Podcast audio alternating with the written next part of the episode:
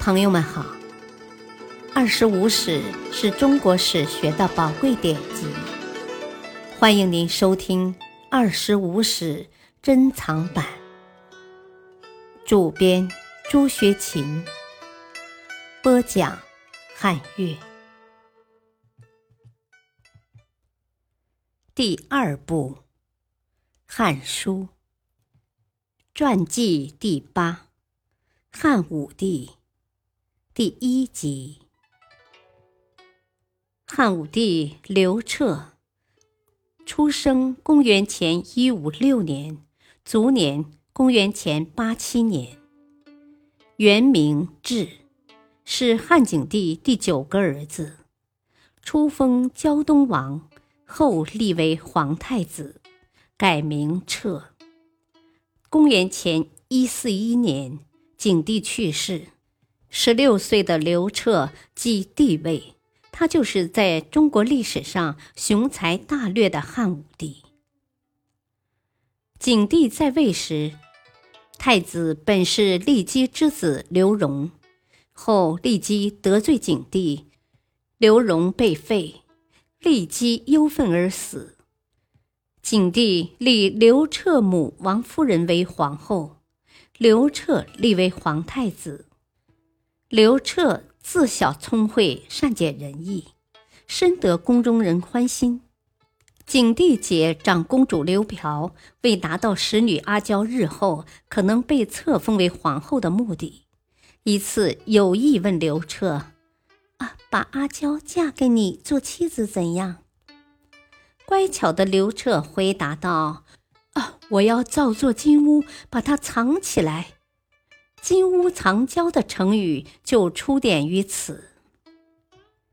建元元年（公元前一四零年），刘彻正式登基，开始了他长达五十四年之久的帝王生涯。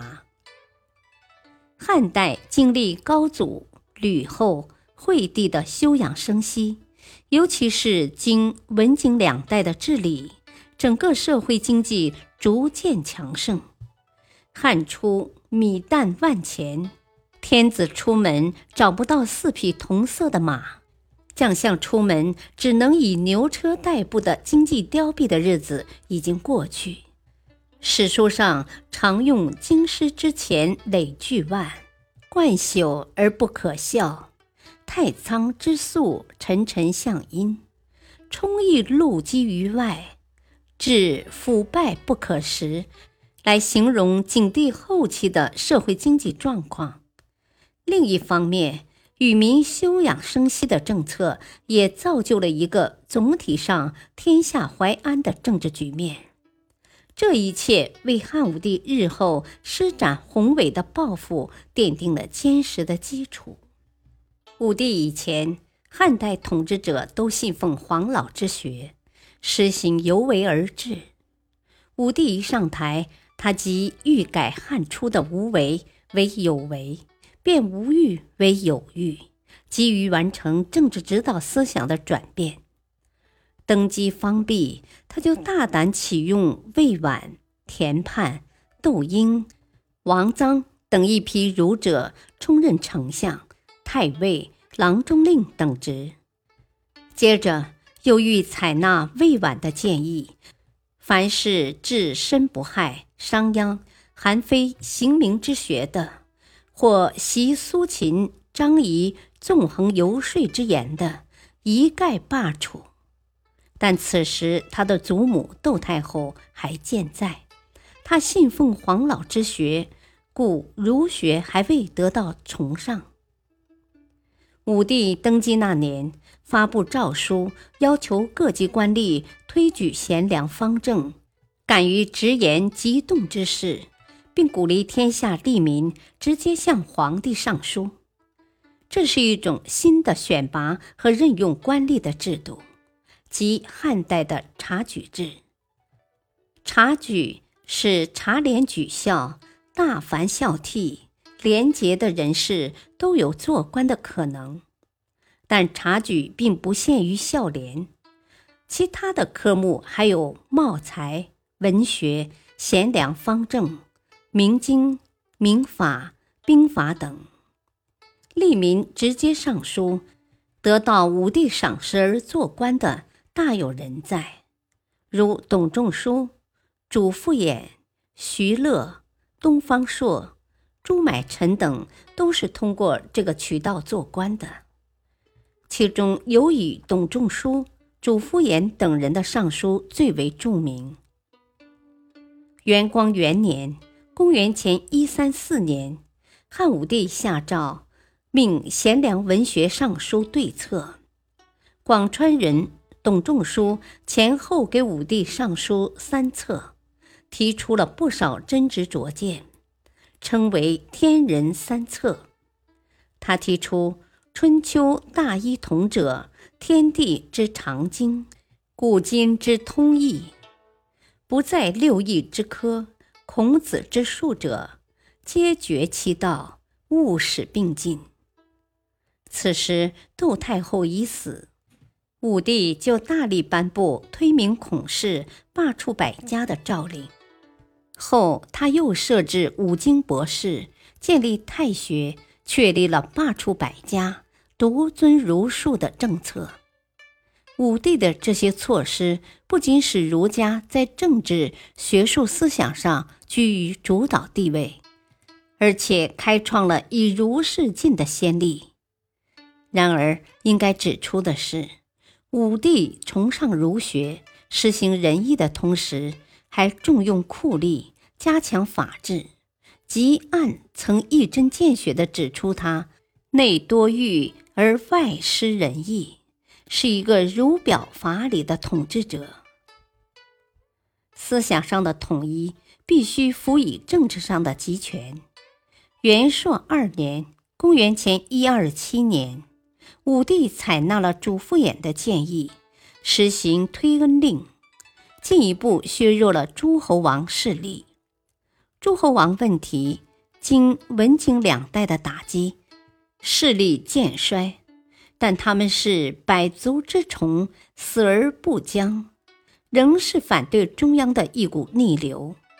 主父偃的建议是改变过去诸侯国由嫡长子袭封的做法。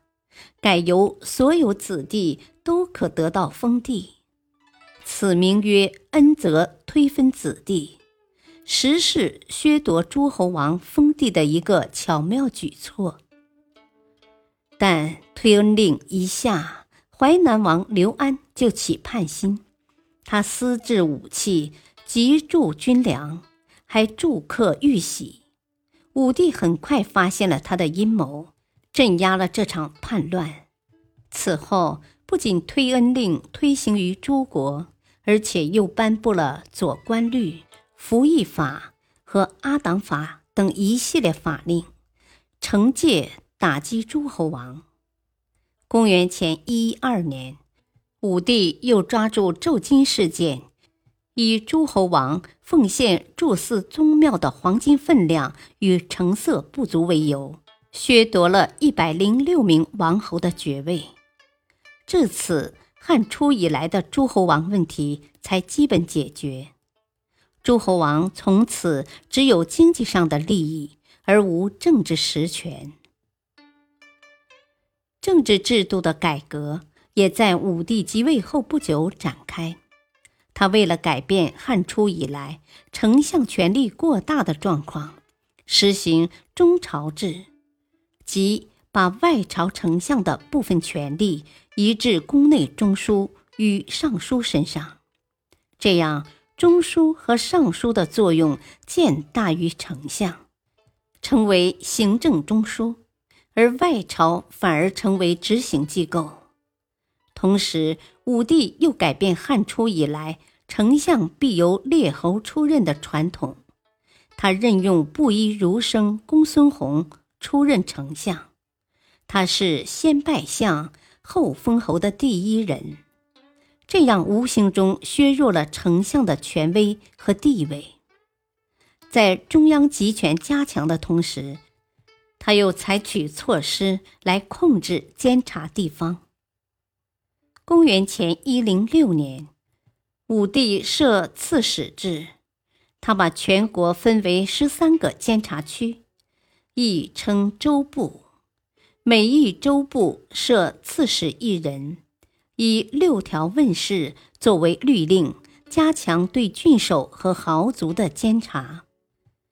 六条问事是武帝时创建的我国第一个行政监察法，被后人称赞为百代不易之良法。感谢收听，下期播讲第二集，敬请收听，再会。